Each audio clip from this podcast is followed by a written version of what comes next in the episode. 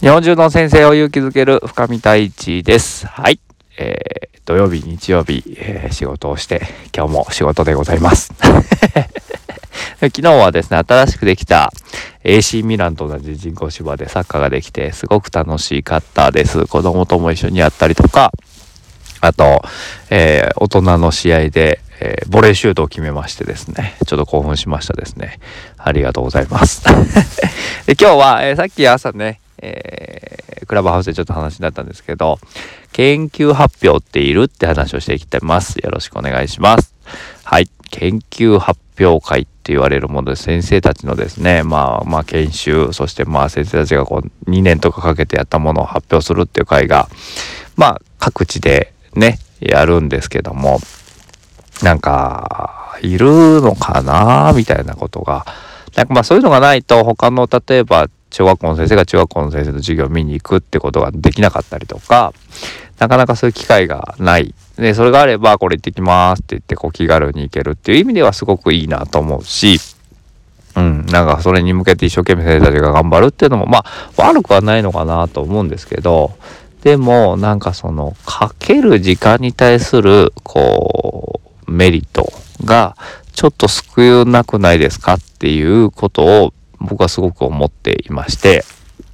うん、なんか、だったらもうちょっとこう、短いスパンで、そしてまあ、別に公開はしてもいいと思うんですけど、なんか、研究起用とか、こう、お偉い大学の先生を呼んできて、こうね、講演を聞いたりとか、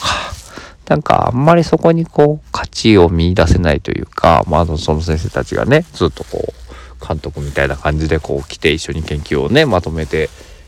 くんですけどもなんかそこにそんなにこうね行々しい教育委員会からの挨拶があったりとかうんこれいるって思うことが結構あるなって思っております。でなんかこう、じゃあどうしたらいいのさって言ったら、まあ普段のやっぱり授業で使えるようなことをやっぱりブラッシュアップして、で長い目でこうね、視野を持ってっていうのももちろん大事ですし、いろんなことをそうやってこう、高めていくっていうことを別に否定するわけじゃないんですけれども、なんか、もっとみんながこう、ハッピーになる形で、うん。なんか、例えば研究発表があると子供が荒れるとかいう話もあるんですよね。なんかそれは先生たちにやっぱプレッシャーがかかって、で、こうこの日に授業公開をしなくちゃいけないってなると、ぱ嫌が多いにもいろんなものを整えていかなくちゃいけないんですよね。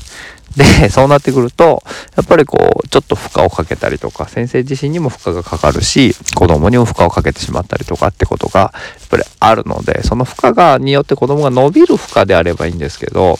なんかこう、ストレスフルな負荷になってくると、あんまりそこはこう意味がないんじゃないのかな、逆効果なんじゃないのかなっていうふうに実は思っています。なんかもっとは学びは楽しいよとか、こう、ね、僕たちこんなに成長できたんだよっていうことを先生が語るんじゃなくて子供たちが語れるようなものになっていくといいなとか、あとね、えー、山田ポンコさんって方がいるんですけど、が、えっと、働き方改革で研究発表したらどうですかみたいなことを提案したら全然通らなかったみたいなこと言ってたんですけど、もうまさにそうだなと思っていて、なんか先生たちが、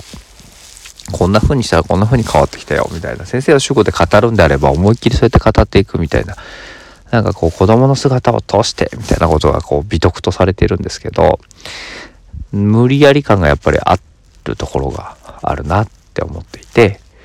だからこそ、こう、何て言うのかな。